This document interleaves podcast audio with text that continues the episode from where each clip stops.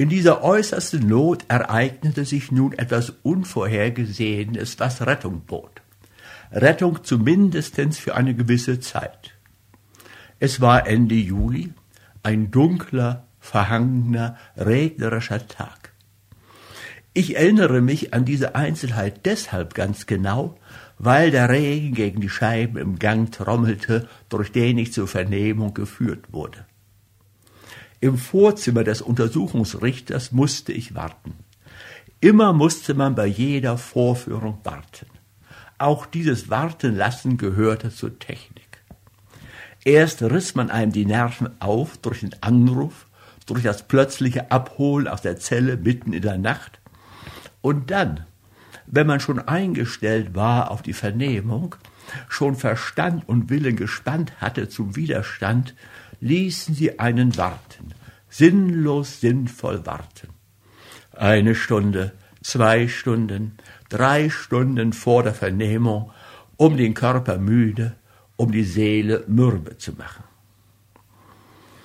Und man ließ mich besonders lange warten an diesem Donnerstag, den 27. Juli zwei geschlagene Stunden im Vorzimmer stehend warten. Ich erinnere mich auch an dieses Datum aus einem bestimmten Grunde so genau, denn in diesem Vorzimmer, wo ich selbstverständlich, ohne mich niedersetzen zu dürfen, zwei Stunden mir die Beine in den Leib stehen musste, hing ein Kalender. Und ich vermag Ihnen nicht zu erklären, wie in meinem Hunger nach gedrucktem, nach geschriebenen, ich diese eine Zahl, diese wenigen Worte 27. Juli an der Wand anstarrte und anstarrte. Ich fraß sie gleichsam in mein Gehirn hinein. Und dann wartete ich wieder und wartete und starrte auf die Tür, wann sie sich endlich öffnen würde, und überlegte zugleich, was die Inquisitoren mich diesmal fragen könnten, und wusste doch, dass sie mich etwas ganz anderes fragen würden, als worauf ich mich vorbereitete. Aber trotz alledem war die Qual dieses Wartens und Stehens zugleich eine Wohltat, eine Lust, weil dieser Raum immerhin ein anderes Zimmer war als das meine. Etwas größer und mit zwei Fenstern statt einem und ohne das Bett, und ohne die Waschschüssel und ohne den bestimmten Riss am Fensterbrett, den ich Millionenmal betrachtet. Die Tür war anders gestrichen, ein anderer Sessel stand an der Wand und links ein Registerschrank mit Akten sowie eine Garderobe mit Aufhängern, an denen drei oder vier nasse Militärmäntel, die Mäntel meiner Folterknechte, hingen. Ich hatte also etwas Neues, etwas anderes zu betrachten, endlich einmal etwas anderes mit meinen ausgehungerten Augen, und sie krallten sich gierig an jeder Einzelheit. Ich beobachtete an diesen Mänteln jede Falte. Ich bemerkte zum Beispiel einen Tropfen, der von einem der nassen Kragen niederhing. Und so lächerlich es für Sie klingen mag, ich wartete mit einer unsinnigen Erregung ob dieser Tropfen endlich abrinnen wollte, die Falte entlang, oder ob er sich noch gegen die Schwerkraft sich wehren und länger haften bleiben würde. Ja, ich starrte und starrte minutenlang atemlos auf diesen Tropfen, als hinge mein Leben daran. Dann, als er endlich niedergerollt war, zählte ich wieder die Knöpfe auf den Mänteln nach. Acht an dem einen Rock, acht an dem anderen, zehn an den dritten. Dann wieder verglich ich Aufschläge. Alle diese lächerlichen, unwichtigen Kleinigkeiten betasteten, umspielten, umgriffen meine verhungerten Augen mit einer Gier, die ich nicht zu beschreiben vermag. Und plötzlich blieb mein Blick starr an etwas haften. Ich hatte entdeckt, dass an einem der Mäntel die Seitentasche etwas aufgebauscht war. Ich trat näher heran und glaubte an der rechteckigen Form der Ausbuchtung zu erkennen, was diese etwas geschwellte Tasche in sich barg. Ein Buch. Mir begannen die Knie zu zittern. Ein Buch. Vier Monate lang hatte ich kein Buch in der Hand gehabt. Und schon die bloße Vorstellung eines Buches, in dem man aneinandergereihte Worte sehen konnte, Zeilen, Seiten und Blätter, eines Buches, aus dem man andere, neue, fremde, ablenkende Gedanken lesen, verfolgen, sich ins Hirn nehmen könnte, hatte etwas Berauschendes und gleichzeitig Betäubendes. Hypnotisiert starrten meine Augen auf die kleine Wölbung, die jenes Buch innerhalb der Tasche formte. Sie glühten diese eine unscheinbare Stelle an, als ob sie ein Loch in den Mantel brennen wollten. Schließlich konnte ich meine Gier nicht verhalten. Unwillkürlich schob ich mich näher heran.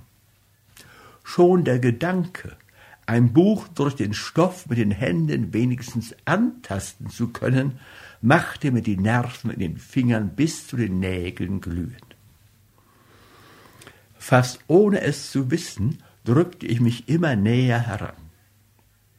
Glücklicherweise achtete der Wärter nicht auf mein gewiss sonderbares Benehmen.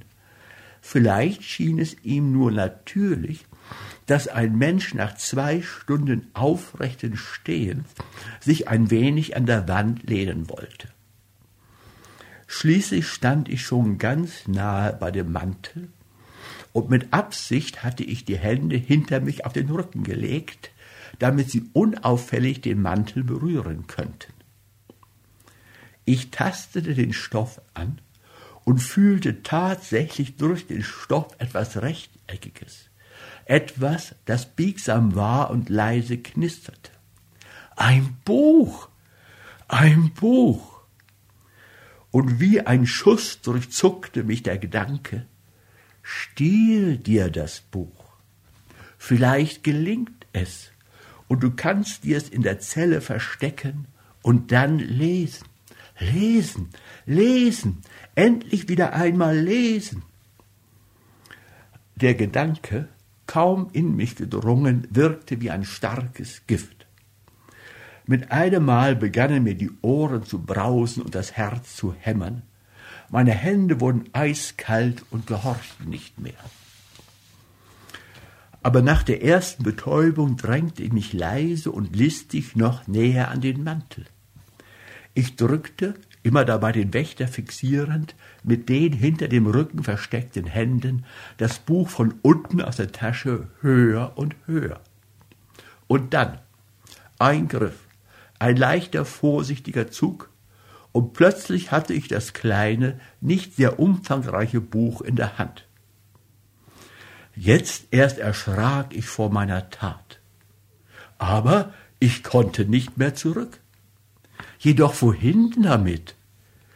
Ich schob den Band hinter meinem Rücken unter die Hose an die Stelle, wo sie der Gürtel hielt, und von dort allmählich hinüber an die Hüfte, damit ich es beim Gehen mit der Hand militärisch an der Hosennaht festhalten könnte. Nun galt es die erste Probe. Ich trat von der Garderobe weg, einen Schritt, zwei Schritte, drei Schritte. Es ging. Es war möglich, das Buch im Gehen festzuhalten, wenn ich nur die Hand fest an den Gürtel presste. Dann kam die Vernehmung.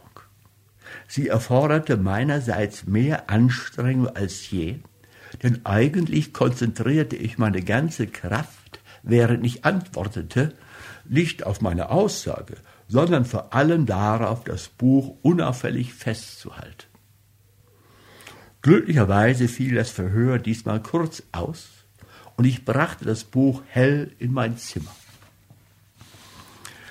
Nun vermuten Sie wahrscheinlich, ich hätte sofort das Buch gepackt, betrachtet, gelesen. Keineswegs. Erst wollte ich die Vorlust auskosten, dass ich ein Buch bei mir hatte. Die künstlich verzögernde und meine Nerven wunderbar erregende Lust, mir auszuträumen, welche Art Buch dies gestohlene am liebsten sein sollte. Sehr eng gedruckt vor allem, viele, viele Lettern enthaltend, viele, viele dünne Blätter, damit ich länger daran zu lesen hätte. Und dann wünschte ich mir, es sollte ein Werk sein, das mich geistig anstrengte.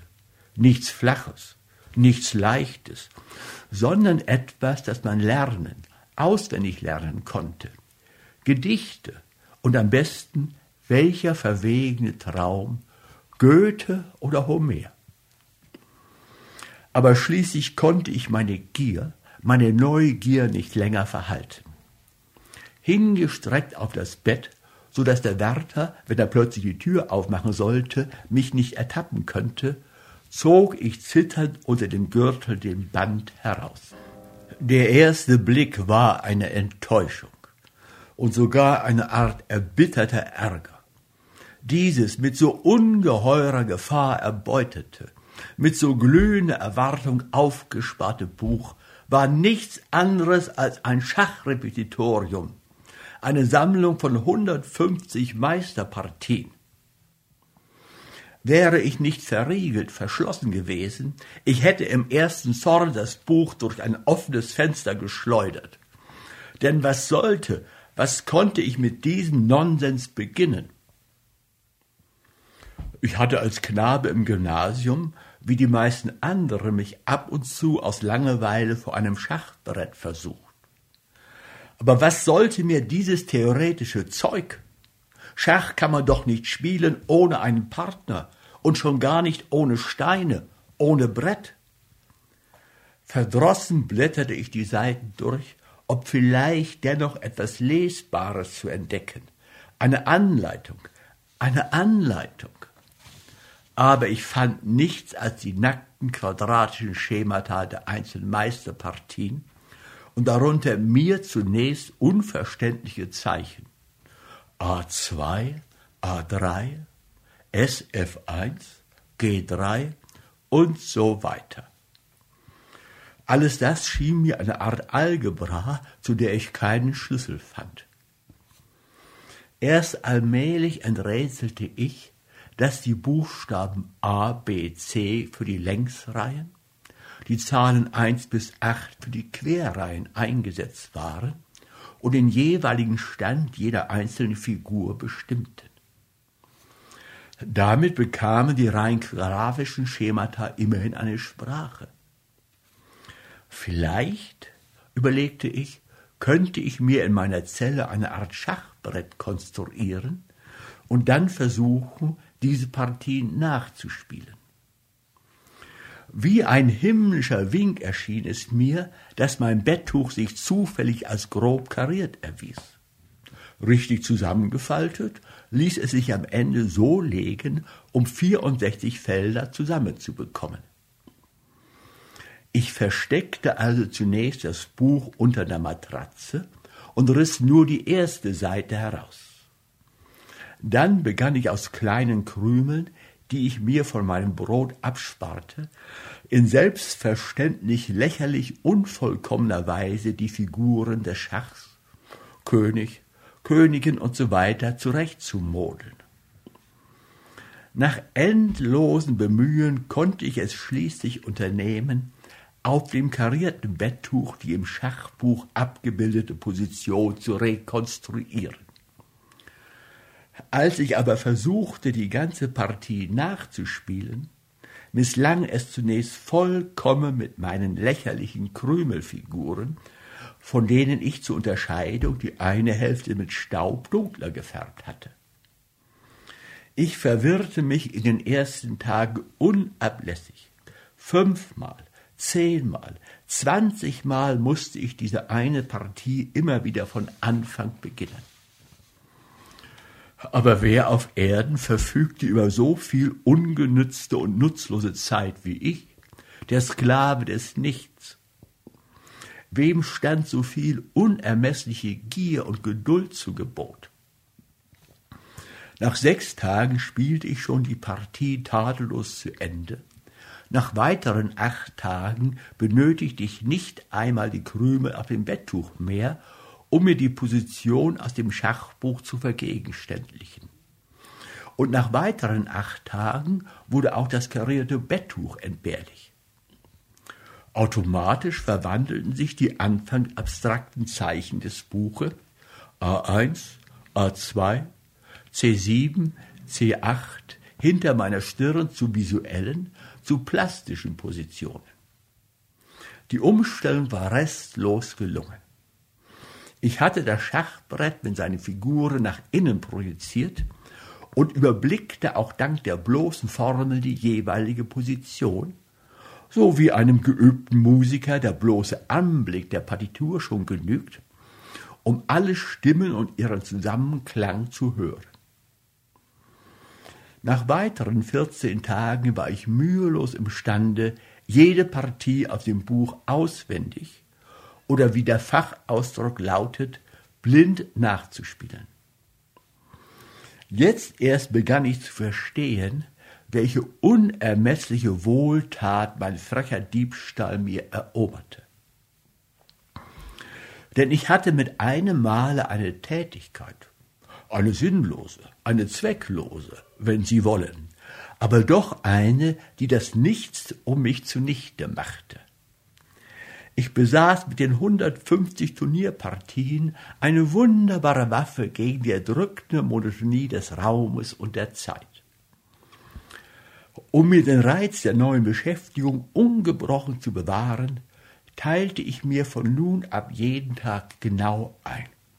Zwei Partien morgens, zwei Partien nachmittags, abends dann noch eine rasche Wiederholung. Damit war mein Tag, der sonst, der sich sonst wie Gallert formlos dehnte, ausgefüllt. Ich war beschäftigt, ohne mich zu ermüden. Denn das Schachspiel besitzt den wunderbaren Vorzug, durch Bannung der geistigen Energien auf ein eng begrenztes Feld das Gehirn nicht zu erschlaffen, sondern eher seine Spannkraft zu schärfen. Allmählich begann ich bei dem zuerst bloß mechanischen Nachspielen der Meisterpartien ein künstlerisches, ein lusthaftes Verständnis in mir zu erwachen. Ich lernte die Feinheiten, die Tücken und Schärfen in Angriff und Verteidigung verstehen. Ich erfasste die Technik des Vorausdenkens, Kombinierens, Ripostierens und erkannte bald die persönliche Note jedes einzelnen Schachmeisters in seiner individuellen Führung so unfehlbar, wie man aus wenigen Versen den Dichter erkennt. Was als bloß zeitfüllende Beschäftigung begonnen, wurde Genuss.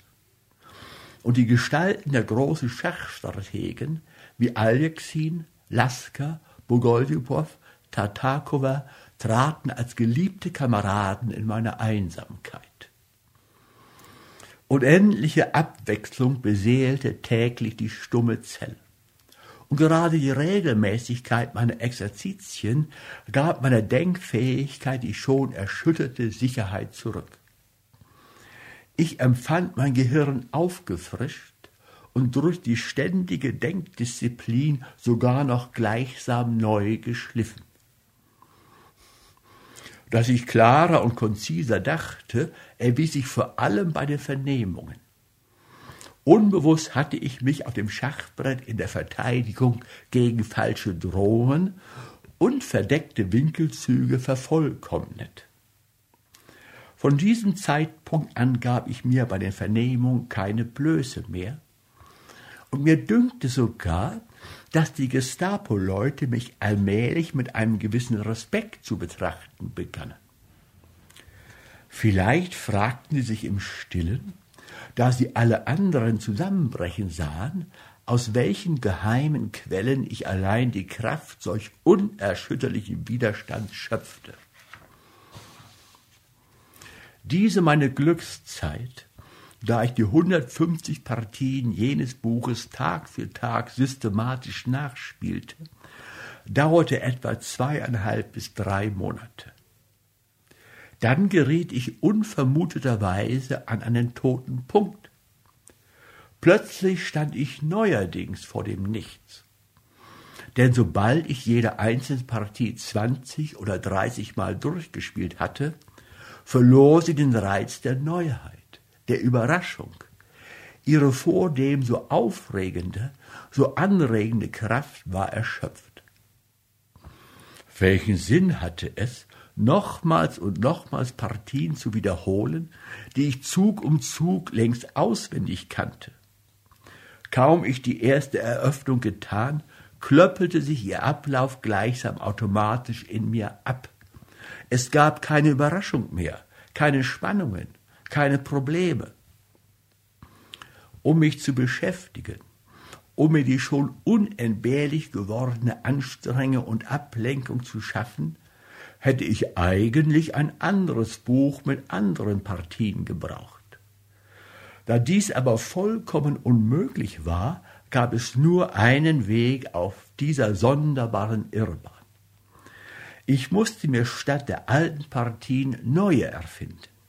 Ich musste versuchen, mit mir selbst oder vielmehr gegen mich selbst zu spielen.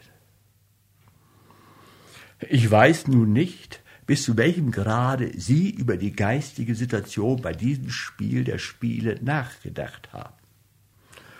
Aber schon die flüchtigste Überlegung dürfte ausreichen, um klarzumachen, dass beim Schach als einem reinen, vom Zufall abgelösten Denkspiel es logischerweise eine Absurdität bedeutet, gegen sich selbst spielen zu wollen. Das Attraktive des Schachs beruht doch im Grunde einzig darin, dass sich seine Strategie in zwei verschiedenen Gehirnen verschieden entwickelt.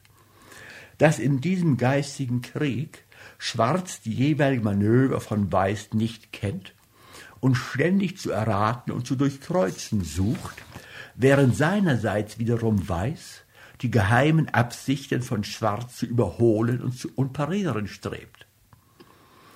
Bildet nun Schwarz und Weiß ein und dieselbe Person, so ergebe sich der widersinnige Zustand, dass ein und dasselbe Gehirn gleichzeitig etwas wissen und doch nicht wissen sollte, dass es als Partner weiß funktionierend auf Kommando völlig vergessen könnte, was es eine Minute vorher als Partner schwarz gewollt und beabsichtigt.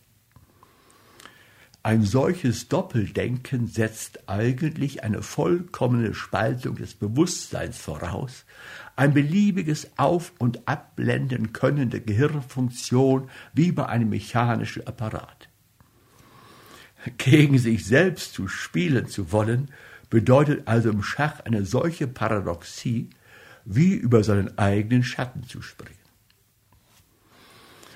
Nun, um mich kurz zu fassen, diese Unmöglichkeit, diese Absurdität habe ich in meiner Verzweiflung monatelang versucht. Aber ich hatte keine Wahl als diesen Widersinn, um nicht dem puren Irrsinn oder einem völligen geistigen Zusammenbruch zu verfallen. Ich war durch meine fürchterliche Situation gezwungen, diese Spaltung in ein Ich schwarz und ein Ich weiß zumindest zu versuchen, um nicht erdrückt zu werden von dem grauenhaften Nichts um mich. Dr. B. lehnte sich zurück in den Liegestuhl und schloss für eine Minute die Augen. Es war, als ob er eine verstörende Erinnerung gewaltsam unterdrücken wollte. Wieder lief das merkwürdige Zucken, das er nicht zu beherrschen wusste, um den linken Mundwinkel. Dann richtete er sich in seinem Lehnstuhl etwas höher auf. So, bis zu diesem Punkte hoffe ich, Ihnen alles ziemlich verständlich erklärt zu haben. Aber ich bin leider keineswegs gewiss, ob ich das Weitere Ihnen noch ähnlich deutlich zu veranschaulichen kann. Denn diese neue Beschäftigung erforderte eine so unbedingte Anspannung des Gehirns, dass sie jede gleichzeitige Selbstkontrolle unmöglich machte. Ich deutete Ihnen schon an, dass meiner Meinung nach es an sich schon Nonsens bedeutet, Schach gegen sich selber spielen zu wollen. Aber selbst diese Absurdität hätte immerhin noch eine minimale Chance mit einem realen Schachbrett vor sich, weil das Schachbrett durch seine Realität immerhin noch eine gewisse Distanz eine materielle Exterritorialisierung erlaubt. Vor einem wirklichen Schachbrett mit wirklichen Figuren kann man Überlegungspausen einschalten.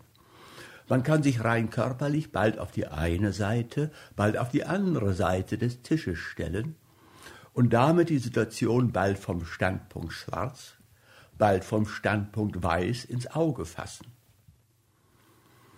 Aber genötigt, wie ich es war, diese Kämpfe gegen mich selbst oder, wenn Sie wollen, mit mir selbst in einem imaginären Raum zu projizieren, war ich gezwungen, in meinem Bewusstsein die jeweilige Stellung auf den 64 Feldern deutlich festzuhalten und außerdem nicht nur die momentane Figuration, sondern auch schon die möglichen weiteren Züge von beiden Partnern mir auszukalkulieren. Und zwar, ich weiß, wie absurd dies alles klingt, mir doppelt und dreifach zu imaginieren. Nein, sechsfach, achtfach, zwölffach für jedes meiner Ich, für Schwarz und Weiß immer schon vier und fünf Züge voraus. Ich musste, verzeihen Sie, dass ich Ihnen zumute, diesen Irrsinn durchzudenken, bei diesem Spiel im abstrakten Raum der Fantasie als Spieler weiß, vier oder fünf Züge vorausberechnen und ebenso als Spieler schwarz also alle sich in der Entwicklung ergebenden Situationen gewissermaßen mit zwei Gehirnen vorauszukombinieren, mit dem Gehirn weiß und dem Gehirn schwarz. Aber selbst diese Selbstzerteilung war noch nicht das Gefährlichste an meinem abstrusen Experiment, sondern dass ich durch das selbstständige Ersinnen von Partien mit einem Mal den Boden unter den Füßen verlor und ins Bodenlose geriet.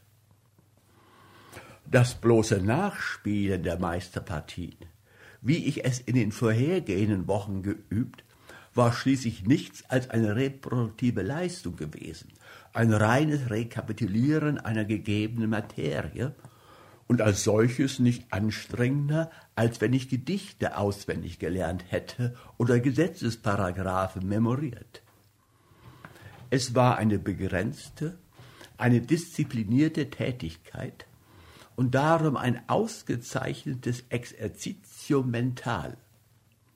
Meine zwei Partien, die ich morgens, die zwei, die ich nachmittags probte, stellten ein bestimmtes Pensum dar das ich ohne jeden Einsatz von Erregung erledigte. Sie ersetzten mir eine normale Beschäftigung. Und überdies hatte ich, wenn ich mich im Ablauf einer Partie irrte oder nicht weiter wusste, an dem Buche noch immer einen Halt. Nur darum war diese Tätigkeit für meine erschütterten Nerven eine so heilsame und eher beruhigende gewesen weil ein Nachspielen fremder Partien nicht mich selber ins Spiel brachte. Ob schwarz oder weiß siegte, blieb mir gleichgültig. Es waren doch Aljeksin oder Bogoljubow, die um die Palme des Champions kämpften. Und meine eigene Person, mein Verstand, meine Seele genossen einzig als Zuschauer, als Kenner die Schönheiten jener Partien. Von dem Augenblick an, da ich aber gegen mich zu spielen versuchte, begann ich mich unbewusst herauszufordern. Jedes meiner beiden Ich, mein Ich schwarz und mein Ich weiß, hatten zu wetteifern gegeneinander und gerieten jedes für seinen Teil in einen Ehrgeiz, in eine Ungeduld zu siegen, zu gewinnen ich fieberte als Ich schwarz nach jedem Zuge, was das Ich weiß nun tun würde. Jedes meiner beiden Ich triumphierte, wenn das andere einen Fehler machte und erbitterte sich gleichzeitig über sein eigenes Ungeschick. Das alles scheint sinnlos. Und in der Tat wäre ja eine solche künstliche Schizophrenie eine solche Bewusstseinsspaltung mit ihrem Einschuss an gefährlicher Erregtheit bei einem normalen Menschen in normalen Zustand undenkbar. Aber vergesse Sie nicht, dass ich aus aller Normalität gewaltsam gerissen war. Ein Häftling, unschuldig eingesperrt, seit Monaten raffiniert mit Einsamkeit gemartert. Ein Mensch, der seine aufgehäufte Wut längst gegen irgendetwas entladen wollte. Und da ich nichts anderes hatte als dies unsinnige Spiel gegen mich selbst, fuhr meine Wut, meine Rachelust fanatisch in dieses Spiel hinein. Etwas in mir wollte Recht behalten. Und ich hatte doch nur dieses andere Ich in mir, das ich bekämpfen konnte. So steigerte ich mich während des Spiels in eine fast manische Erregung. Im Anfang hatte ich noch ruhig und überlegt gedacht. Ich hatte Pausen eingeschaltet zwischen einer und der anderen Partie, um mich von der Anstrengung zu erholen. Aber allmählich erlaubten meine gereizten Nerven mir kein Warten mehr. Kaum hatte mein Ich weiß einen Zug getan, stieß schon mein Ich schwarz fieberig vor. Kaum war eine Partie beendigt, so forderte ich mich schon zur nächsten heraus, denn jedes Mal war doch eines der beiden Schach ich von dem anderen besiegt und verlangte Revanche. Nie werde ich auch nur annähernd sagen können, wie viele Partien ich infolge dieser irrwitzigen Unersättlichkeit während dieser letzten Monate in meiner Zelle gegen mich selbst gespielt. Vielleicht tausend, vielleicht mehr.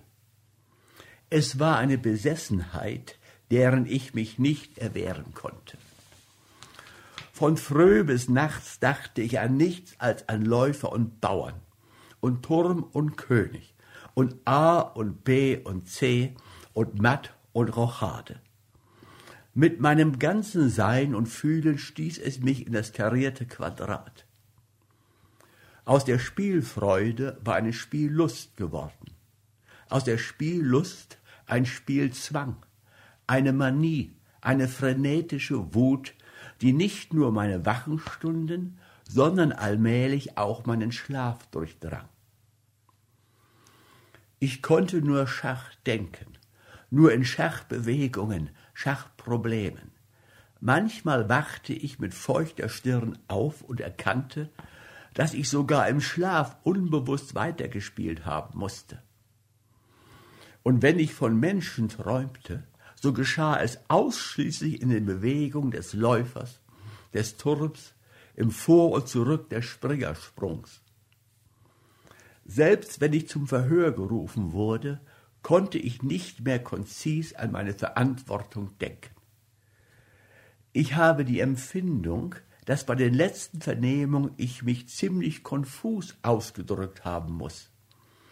Denn die Verhörenden blickten sich manchmal befremdet an aber in Wirklichkeit wartete ich, während sie fragten und berieten, in meiner unseligen Gier doch nur darauf, wieder zurückgeführt zu werden in meine Zelle, um mein Spiel, mein irres Spiel fortzusetzen, eine neue Partie und noch eine und noch eine. Jede Unterbrechung wurde mir zur Störung. Selbst die Viertelstunde, da der Wärter die Gefängniszelle aufräumte. Die zwei Minuten, die er mir das Essen brachte, quälten meine fieberige Ungeduld. Manchmal stand abends der Napf mit der Mahlzeit noch unberührt. Ich hatte über den Spiel vergessen zu essen. Das Einzige, was ich körperlich empfand, war ein fürchterlicher Durst. Es muss wohl schon das Fieber dieses ständigen Denkens und Spielens gewesen sein. Ich trank die Flasche leer in zwei Zügen und quälte den Wärter um mehr und fühlte dennoch im nächsten Augenblick die Zunge schon wieder trocken im Munde. Schließlich steigerte sich meine Erregung während des Spielens, und ich tat nichts anderes mehr von morgens bis nachts, zu solchem Grade, dass ich nicht einen Augenblick mehr still zu sitzen vermochte Ununterbrochen ging ich, während ich die Partien überlegte, auf und ab. Immer schneller und schneller und schneller auf und ab, auf und ab. Und immer hitziger, je mehr sich die Entscheidung der Partie näherte. Die Gier zu gewinnen, zu siegen, mich selbst zu besiegen, wurde allmählich zu einer Art Wut. Ich zitterte vor Ungeduld, denn immer war dem einen Schach ich in mir das andere zu langsam. Das eine trieb das andere an. So lächerlich es Ihnen vielleicht scheint, ich begann mich zu beschimpfen. Schneller, schneller oder vorwärts, vorwärts. Wenn das eine Ich in mir mit dem anderen nicht rasch genug antwortete. Selbstverständlich bin ich mir heute ganz im Klaren, dass dieser mein Zustand schon eine durchaus pathologische Form geistiger Überreizung war, für die ich eben keinen anderen Namen finde als den bisher medizinisch unbekannten. Eine Schachvergiftung. Schließlich begann diese monomanische Besessenheit nicht nur mein Gehirn, sondern auch meinen Körper zu attackieren. Ich magerte ab. Ich schlief unruhig und verstört. Ich brauchte beim Erwachen jedes Mal eine besondere Anstrengung, die bleiernen Augenlider aufzuzwingen. Manchmal fühlte ich mich derart schwach, dass, wenn ich ein Trinkglas anfasste, ich es nur mit Mühe bis zu den Lippen brachte. So zitterten mir die Hände. Aber kaum das Spiel begann, überkam mich eine wilde Kraft. Ich lief auf und ab mit geballten Fäusten, und wie durch einen roten Nebel hörte ich manchmal meine eigene Stimme, wie sie heiser und böse Schach oder Matt sich selber zuschrie. Wie dieser grauenhafte, dieser unbeschreibbare Zustand zur Krise kam, vermag ich selbst nicht zu berichten. Alles, was ich darüber weiß, ist, dass ich eines Morgens aufwachte und es war ein anderes Erwachen als sonst. Mein Körper war gleichsam abgelöst von mir. Ich ruhte weich und wohlig. Eine dichte, gute Müdigkeit, wie ich sie seit Monaten nicht gekannt, lag auf meinen Gliedern, lag so warm und wohltätig auf ihnen, dass ich mich zuerst gar nicht entschließen konnte, die Augen aufzutun. Minuten lag ich schon wach und genoss noch diese schwere Dumpfheit, dies laue Liegen mit wollüstig betäubten Sinnen. Auf einmal war mir, als ob ich hinter mir Stimmen hörte. Lebendige, menschliche Stimmen, die Worte sprachen. Und sie können sich mein Entzücken nicht ausdenken denn ich hatte doch seit Monaten, seit bald einem Jahr keine anderen Worte gehört als die harten, scharfen und bösen von der Richterbank. Du träumst, sagte ich mir, du träumst. Tu keinesfalls die Augen auf. Lass ihn noch dauern, diesen Traum, sonst siehst du wieder die verfluchte Zelle um dich, den Stuhl und den Waschtisch und den Tisch und die Tapete mit den ewig gleichen Muster. Du träumst, träume weiter. Aber die Neugier behielt Oberhand. Ich schlug langsam und vorsichtig die Lider auf. Und Wunder, es war ein anderes Zimmer, in dem ich mich befand. Ein Zimmer breiter, geräumiger als meine Hotelzelle. Ein ungegittertes Fenster ließ freies Licht herein und einen Blick auf Bäume grüne, im Wind wogende Bäume statt meiner starren Feuermauer. Weiß und glatt glänzten die Wände, weiß und hoch hob sich über mir die Decke. Wahrhaftig, ich lag in einem neuen, einem fremden Bett, und wirklich, es war kein Traum. Hinter mir flüsterten leise menschliche Stimmen. Unwillkürlich muss ich mich in meiner Überraschung heftig geregt haben, denn schon hörte ich hinter mir einen nahenden Schritt. Eine Frau kam weichen Gelenks heran, eine Frau mit weißer Haube über dem Haar, eine Pflegerin, eine Schwester. Ein Schauer des Entzückens fiel über mich. Ich hatte seit einem Jahr keine Frau gesehen. Ich starrte die holde Erscheinung an, und es muss ein wilder, ekstatischer Aufblick gewesen sein, denn ruhig, bleiben Sie ruhig, beschwichtigte mich dringlich die Nahende. Ich aber lauschte nur auf ihre Stimme. War das nicht ein Mensch, der sprach? Gab es wirklich noch auf Erden einen Menschen, der mich nicht verhörte, nicht quälte? Und dazu noch, unfassbares Wunder, eine weiche, warme, eine fast zärtliche Frauenstimme. Gierig starrte ich auf ihren Mund, denn es war mir in diesem Höllenjahr unwahrscheinlich geworden, dass ein Mensch gütig zu einem andern sprechen konnte. Sie lächelte mir zu, ja, sie lächelte. Es gab noch Menschen, die gütig lächeln konnten. Dann legte sie den Finger mahnend auf die Lippen und ging leise weiter.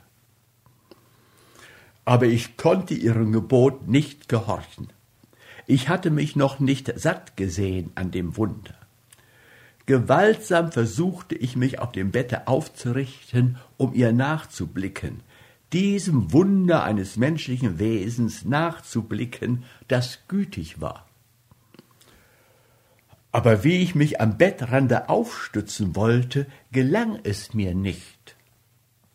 Wo sonst meine rechte Hand gewesen, Finger und Gelenk, spürte ich etwas Fremdes.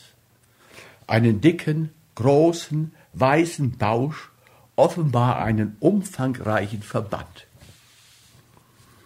Ich staunte dieses weiße, dicke, Fremde an meiner Hand zuerst verständnislos an. Dann begann ich langsam zu begreifen, wo ich war und zu überlegen, was mit mir geschehen sein mochte.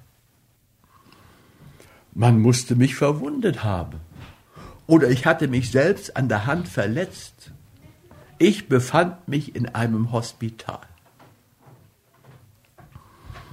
Mittags kam der Arzt, ein freundlicher älterer Herr.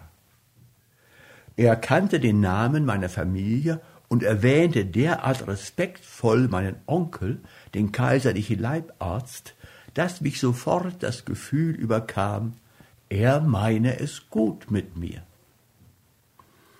Im weiteren Verlauf richtete er allerhand Fragen an mich, vor allem eine, die mich erstaunte, ob ich Mathematiker sei oder Chemiker. Ich verneinte. Sonderbar, murmelte er. Im Fieber haben Sie immer so sonderbare Formeln geschrieben.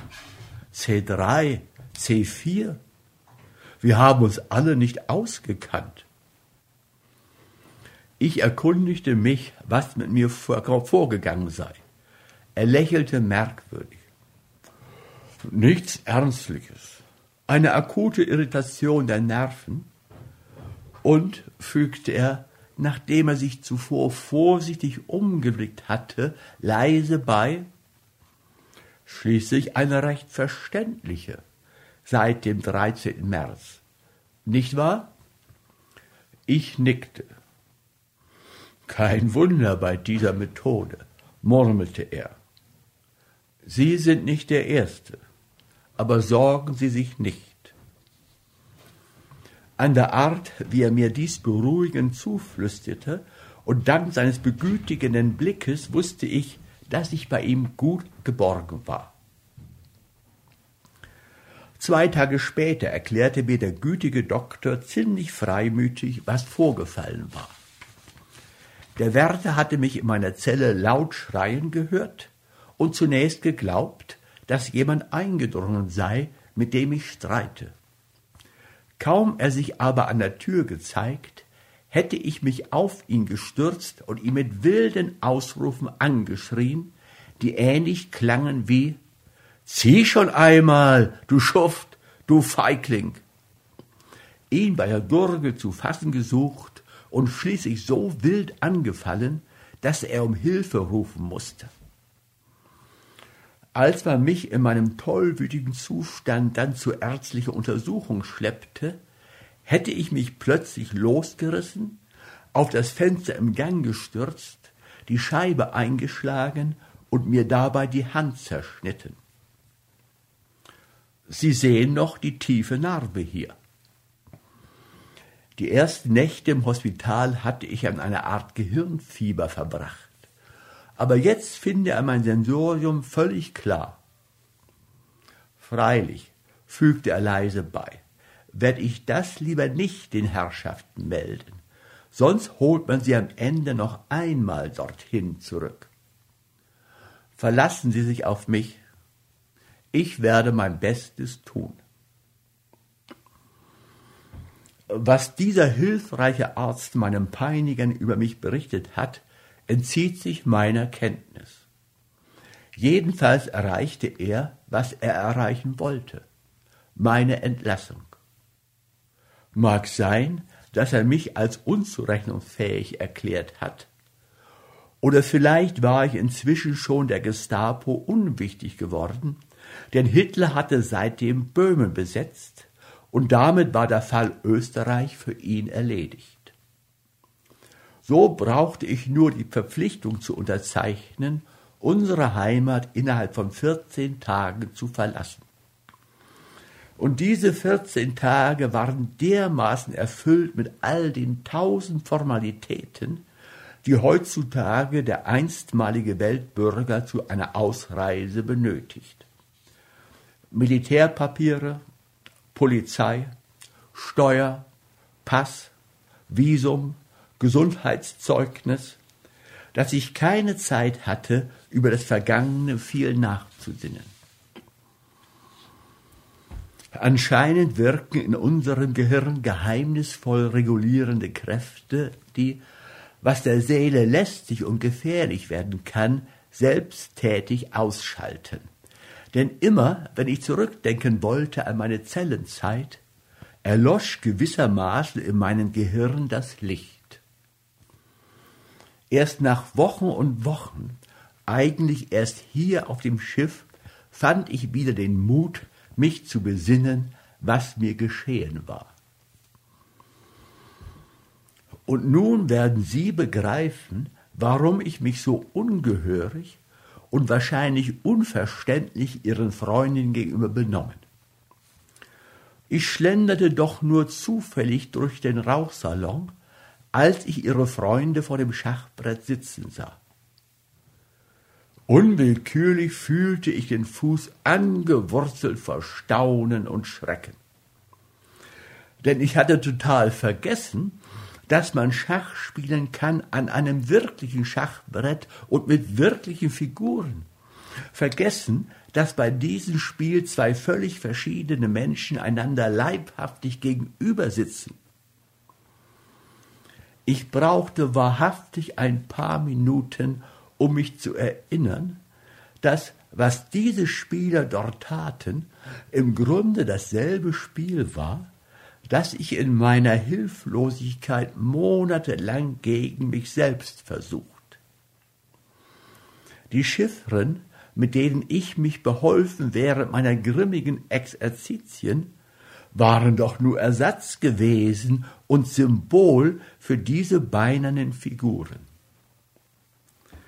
Meine Überraschung, dass dieses Figurenrücken auf dem Brett dasselbe sei, wie mein imaginäres Fantasieren im Denkraum, mochte vielleicht der eines Astronomen ähnlich sein, der sich mit den kompliziertesten Methoden auf dem Papier einen neuen Planeten errechnet hat und ihn dann wirklich am Himmel erblickt als einen weißen, klaren, substanziellen Stern.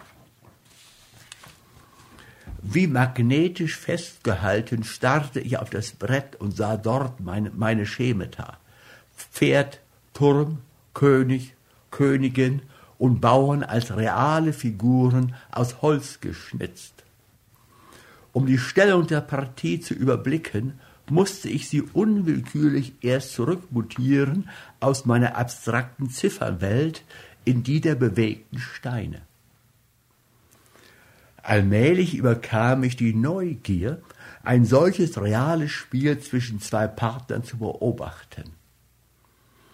Und da passierte das Peinliche, dass ich, alle Höflichkeit vergessend, mich einmengte in ihre Partie. Aber dieser falsche Zug ihres Freundes traf mich wie ein Stich ins Herz. Es war reine Instinkthaltung, dass ich ihn zurückhielt, ein impulsiver Zugriff, wie man, ohne zu überlegen, ein Kind fasst, das sich über ein Geländer beugt. Erst später wurde mir die grobe Ungehörigkeit klar, deren ich mich durch meine Vordringlichkeit schuldig gemacht. Ich beeilte mich, Dr. B. zu versichern, wie sehr wir alle uns freuten, diesem Zufall seine Bekanntschaft zu verdanken. Und dass es für mich nach all dem, was er mir anvertraut, nun doppelt interessant sein werde, ihm morgen bei dem improvisierten Turnier zusehen zu dürfen. Dr. B. machte eine unruhige Bewegung. Nein, erwarten Sie wirklich nicht zu viel. Es soll nichts als eine Probe für mich sein. Eine Probe, ob ich, ob ich überhaupt fähig bin, eine normale Schachpartie zu spielen. Eine Partie auf einem wirklichen Schachbrett mit faktischen Figuren und einem lebendigen Partner. Denn ich zweifle jetzt immer mehr daran, ob jene hunderte und vielleicht tausende Partien, die ich gespielt habe, tatsächlich regelrechte Schachpartien waren und nicht bloß eine Art Traumschach, ein Fieberschach, ein Fieberspiel, in dem wie immer im Traum Zwischenstufen übersprungen wurden. Sie werden mir doch hoffentlich nicht im Ernst zumuten, dass ich mir anmaße, einem Schachmeister und gar dem ersten der Welt Paroli bieten zu können. Was mich interessiert, ist einzig die posthume Neugier festzustellen, ob das in der Zelle damals noch Schachspiel oder schon Wahnsinn gewesen, ob ich damals noch knapp vor oder schon jenseits der gefährlichen Klippe mich befand. Nur dies nur dies allein. Vom Schiffsende tönte in diesem Augenblick der Gong, der zum Abendessen rief. Wir wussten, Dr. B. hatte mir alles viel ausführlicher berichtet, als ich es hier zusammenfasse, fast zwei Stunden verplaudert haben. Ich dankte ihm herzlich und verabschiedete mich.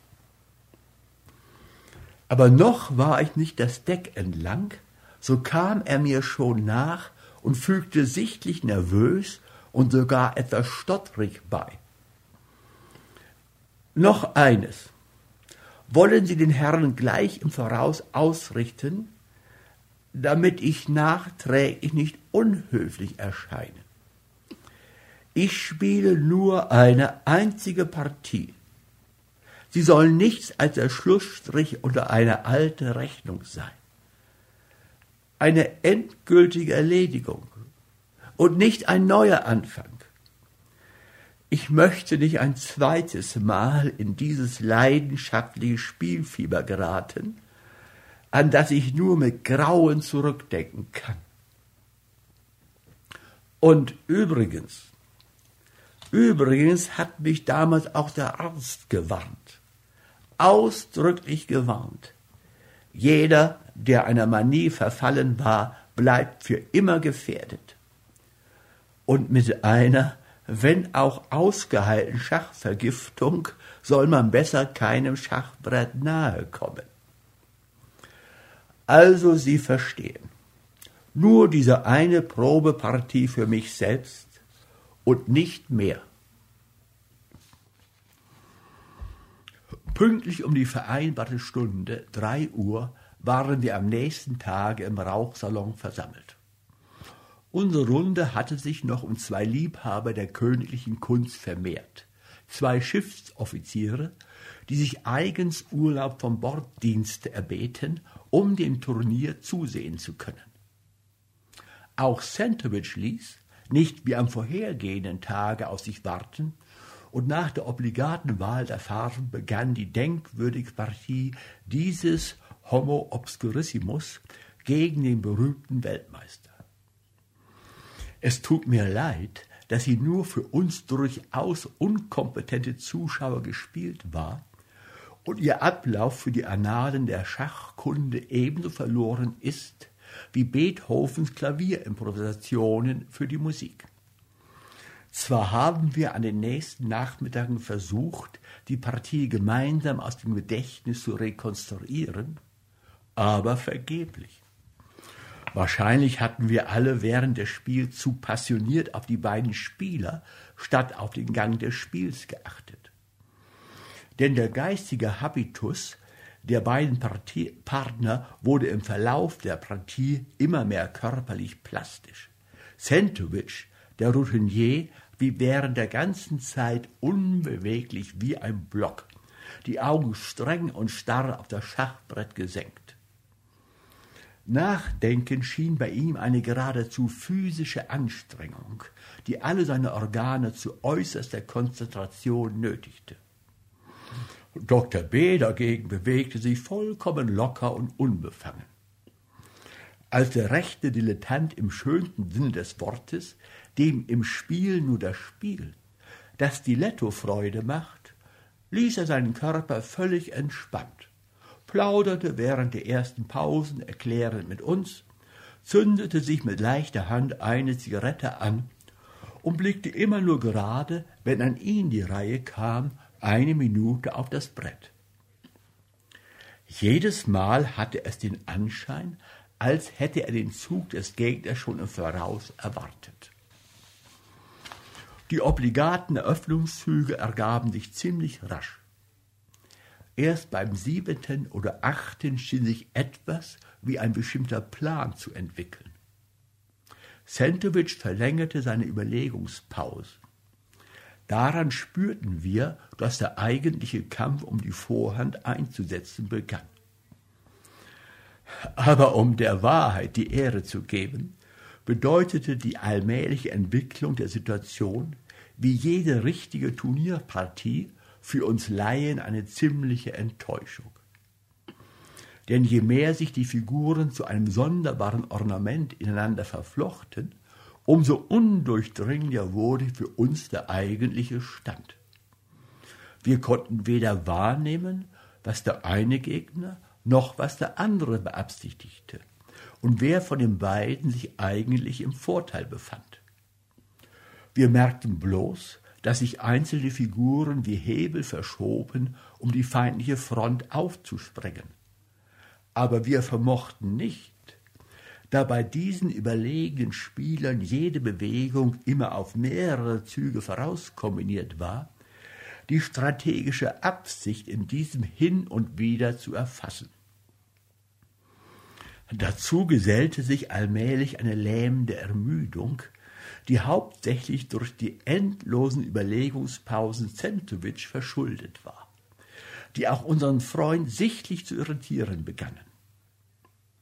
Ich beobachtete beunruhigt, wie er, je länger die Partie sich hinzog, immer unruhiger auf seinem Sessel herumzurücken begann, bald aus Nervosität eine Zigarette nach der anderen anzündend, bald nach dem Bleistift greifend, um etwas zu notieren. Dann wieder bestellte er ein Mineralwasser, das er Glas um Glas hastig hinabstürzte. Es war offenbar, dass er hundertmal schneller kombinierte als Sentowitsch. Jedes Mal, wenn dieser nach endlosen Überlegen sich entschloss, mit seiner schweren Hand eine Figur vorwärts zu rücken, lächelte unser Freund nur wie jemand, der etwas lang Erwartetes eintreffen sieht und ripostierte bereits. Er musste mit seinem rapid arbeitenden Verstand im Kopf alle Möglichkeiten des Gegners vorausberechnet haben. Je länger darum Zentowitsch Entschließung sich verzögerte, umso mehr wuchs seine Ungeduld. Und um seine Lippen presste sich während des Wartens ein ärgerlicher und fast feindlicher Zug. Aber Zentowitsch ließ sich keineswegs drängen. Er überlegte stur und stumm und pausierte immer länger, je mehr sich das Feld von Figuren entblößte. Beim 42. Zuge, nach geschlagenen zwei, dreiviertel Stunden, saßen wir schon alle ermüdet und beinahe teilnahmslos um den Turniertisch. Einer der Schiffsoffiziere hatte sich bereits entfernt, ein anderer ein Buch zur Lektüre genommen und blickte nur bei jeder Veränderung für einen Augenblick auf. Aber da geschah plötzlich bei einem Zuge Sentowitsch das Unerwartete.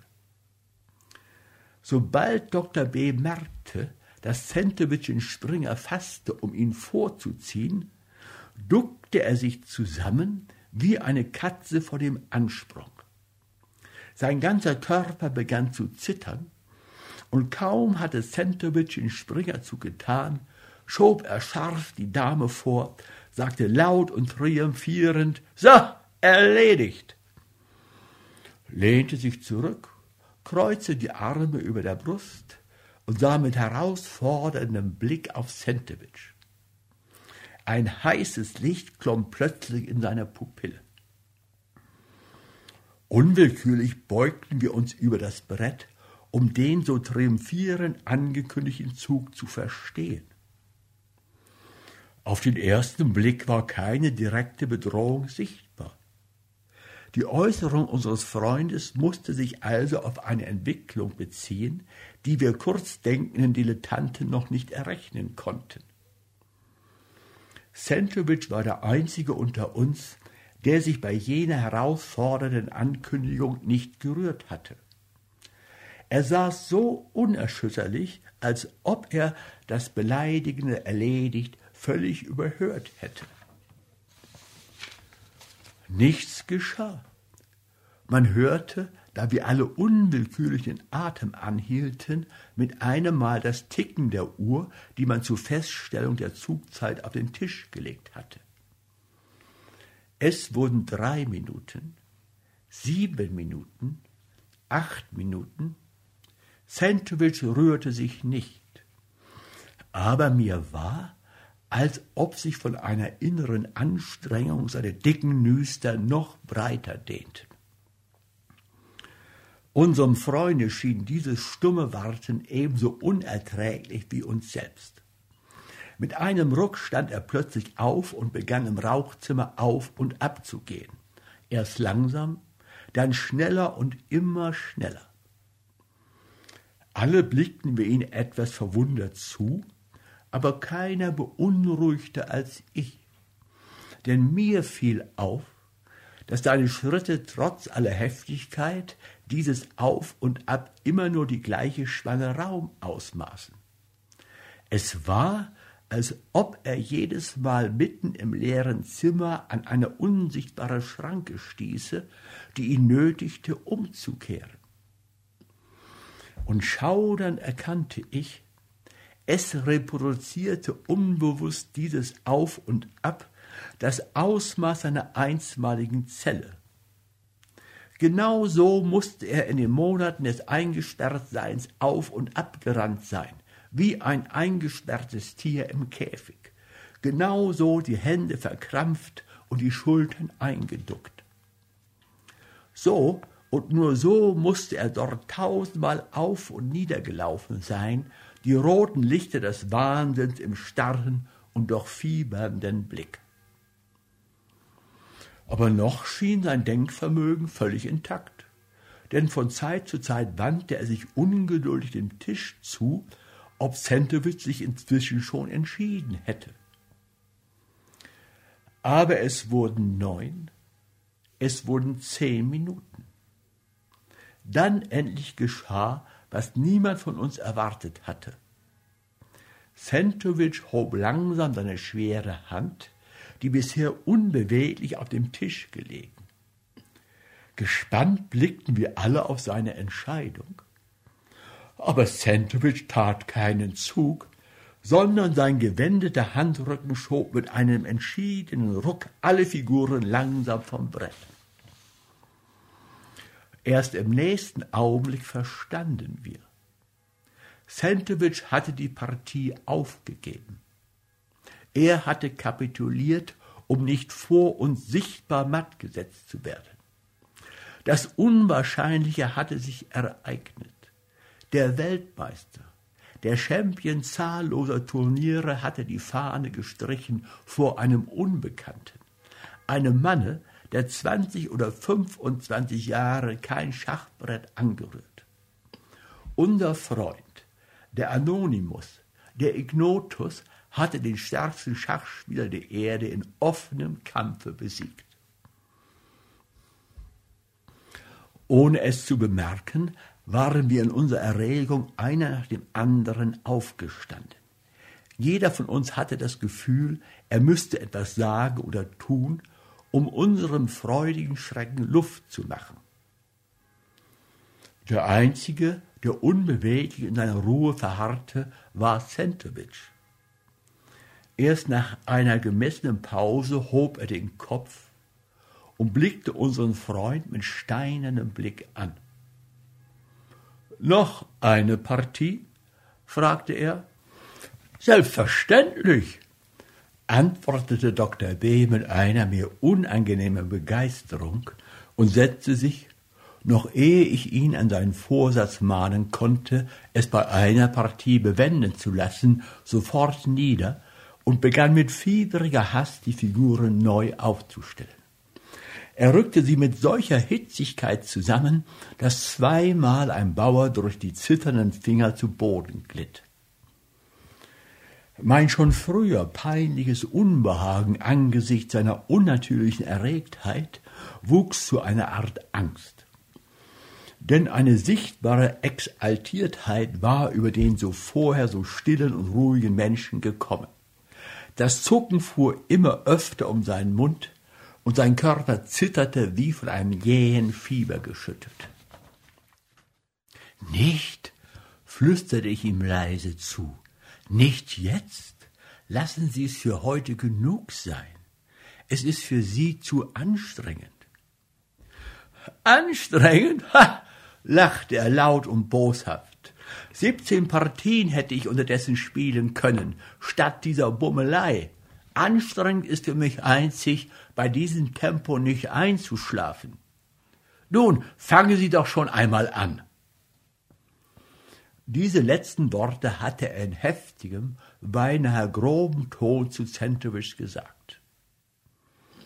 Dieser blickte ihn ruhig und gemessen an, aber sein steinern starrer Blick hatte etwas von einer geballten Faust. Mit einem Mal stand etwas Neues zwischen den beiden Spielern. Eine gefährliche Spannung, ein leidenschaftlicher Hass. Es waren nicht zwei Partner mehr, die ihr Können spiel, spielhaft einander proben wollten. Es waren zwei Feinde, die sich gegenseitig zu vernichten geschworen. Centovic zögerte lange, ehe er den ersten Zug tat. Und mich überkam das deutliche Gefühl, er zögerte mit Absicht so lange. Offenbar hatte der geschulte Taktiker schon herausgefunden, dass er gerade durch seine Langsamkeit den Gegner ermüdete und irritierte. So setzte er nicht weniger als vier Minuten aus, ehe er die normalste, die simpelste aller Eröffnungen machte, indem er den Königsbauern die üblichen zwei Felder vorschob.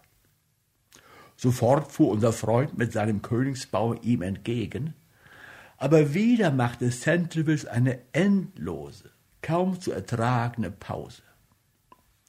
Es war, wie wenn ein starker Blitz niederfährt und man pochenden Herzen auf den Donner wartet, und der Donner kommt und kommt nicht.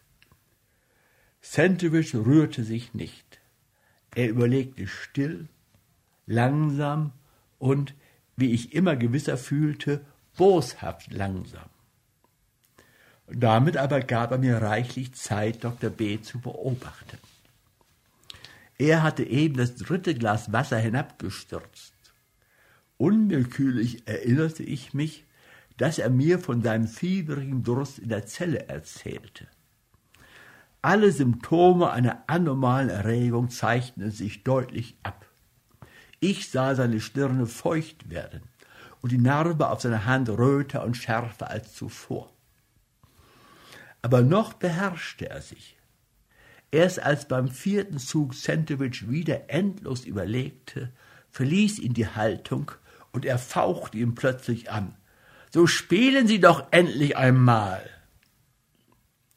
Sentowitsch blickte kühl auf. Wir haben meines Wissens zehn Minuten Zugzeit vereinbart.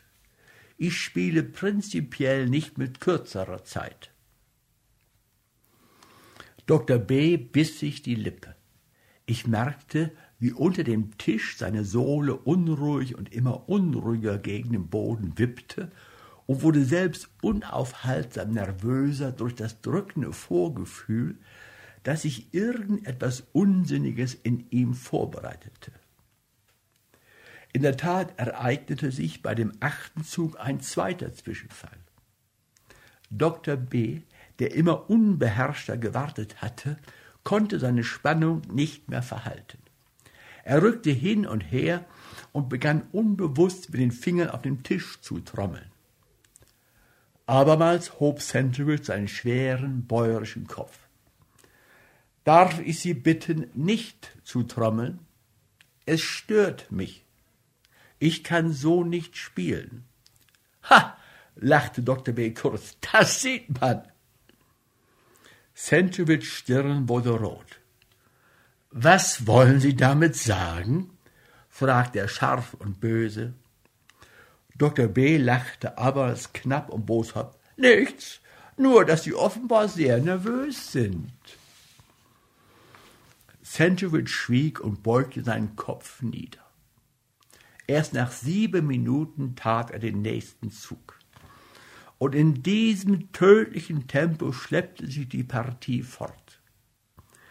Zentowitz versteinerte gleichsam immer mehr.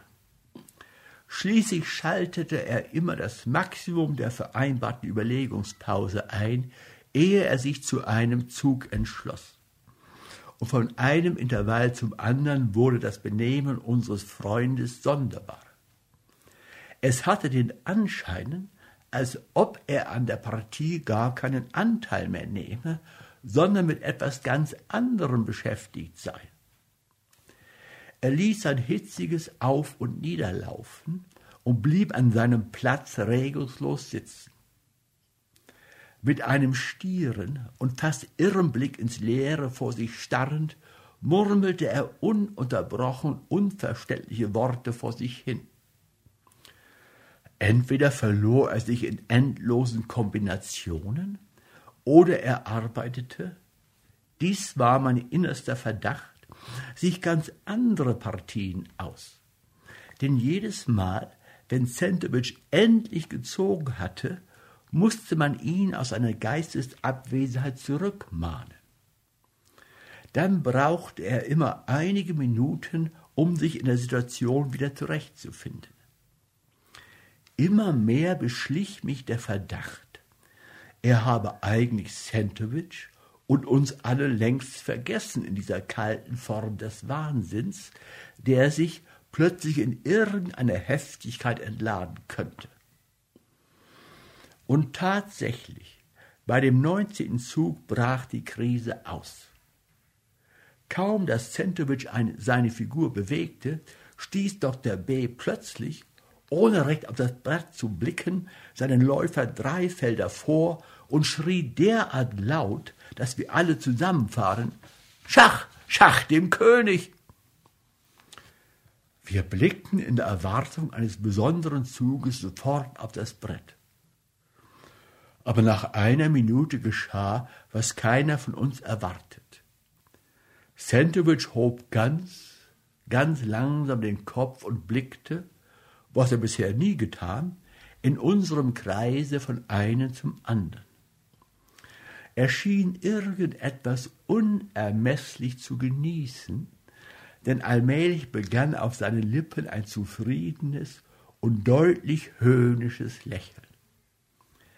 Erst nachdem er diesen, seinen uns noch unverständlichen Triumph bis zur Neige genossen, wandte er sich mit falscher Höflichkeit unserer Runde zu. Bedaure, aber ich sehe kein Schach. Sieht vielleicht einer von den Herren ein Schach gegen meinen König? Wir blickten auf das Brett und dann beunruhigt zu Dr. B. hinüber. Sentovichs Königsfeld war tatsächlich. Ein Kind konnte das erkennen durch einen Bauern gegen den Läufer völlig gedeckt. Also kein Schach dem König möglich. Wir wurden unruhig. Sollte unser Freund in seiner Hitzigkeit eine Figur daneben gestoßen haben? Ein Feld zu weit oder zu nah? Durch unser Schweigen aufmerksam gemacht, starrte jetzt auch Dr. B. auf das Brett und begann heftig zu stammeln. Aber der König gehört doch auch F7. Er steht ganz falsch. Ganz falsch? Sie haben falsch gezogen. Also steht ganz falsch auf diesem Brett. Der Bauer gehört doch auf G5 und nicht auf G4. Das ist ja eine ganz andere Partie. Das ist. Er stockte plötzlich. Ich hatte ihn heftig am Arm gepackt oder vielmehr ihn so hart in den Arm gekniffen, dass er selbst in seiner fieberigen Verwirrtheit meinen Griff spüren musste.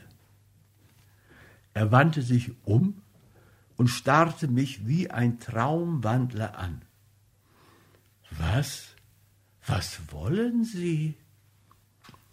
Ich sagte nichts als Remember und fuhr ihm gleichzeitig mit dem Finger über die Narbe seiner Hand. Er folgte unwillkürlich meiner Bewegung, sein Auge starrte glasig auf den blutroten Strich. Dann begann er plötzlich zu zittern, und ein Schauer lief über seinen ganzen Körper. Um Gottes Willen, flüsterte er mit blassen Lippen. Habe ich etwas Unsinniges gesagt oder getan? Bin ich am Ende wieder? Nein, flüsterte ich leise, aber Sie müssen sofort die Partie abbrechen. Es ist höchste Zeit. Erinnern Sie sich, was der Arzt Ihnen gesagt hat? Dr. B. stand mit einem Ruck auf. Ich bitte um Entschuldigung für meinen dummen Irrtum, sagte er mit seiner alten, höflichen Stimme und verbeugte sich vor Sentovich. Es ist natürlich purer Unsinn, was ich gesagt habe. Selbstverständlich bleibt es Ihre Partie. Dann wandte er sich zu uns. Auch die Herren muss ich um Entschuldigung bitten. Aber ich hatte sie gleich im Voraus gewarnt. Sie sollten von mir nicht zu viel erwarten. Verzeihen Sie die Blamage. Es war das letzte Mal, dass ich mich im Schach versucht habe. Er verbeugte sich und ging in der gleichen bescheidenen und geheimnisvollen Weise, mit der er zuerst erschienen. Nur ich wusste, warum dieser Mann nie mehr ein Schachbrett berühren würde, indes die anderen ein wenig verwirrt zurückblieben mit dem ungewissen Gefühl, mit knapper Not etwas Unbehaglichem und Gefährlichem entgangen zu sein. Damn fool, knurrte McConnor in seiner Enttäuschung. Als letzter erhob sich Sentovich von seinem Sessel und warf noch einen Blick auf die halb beendete Partie. Schade, sagte er großmütig. Der Angriff war gar nicht so übel disponiert. Für einen Dilettanten ist dieser Herr eigentlich ungewöhnlich begabt.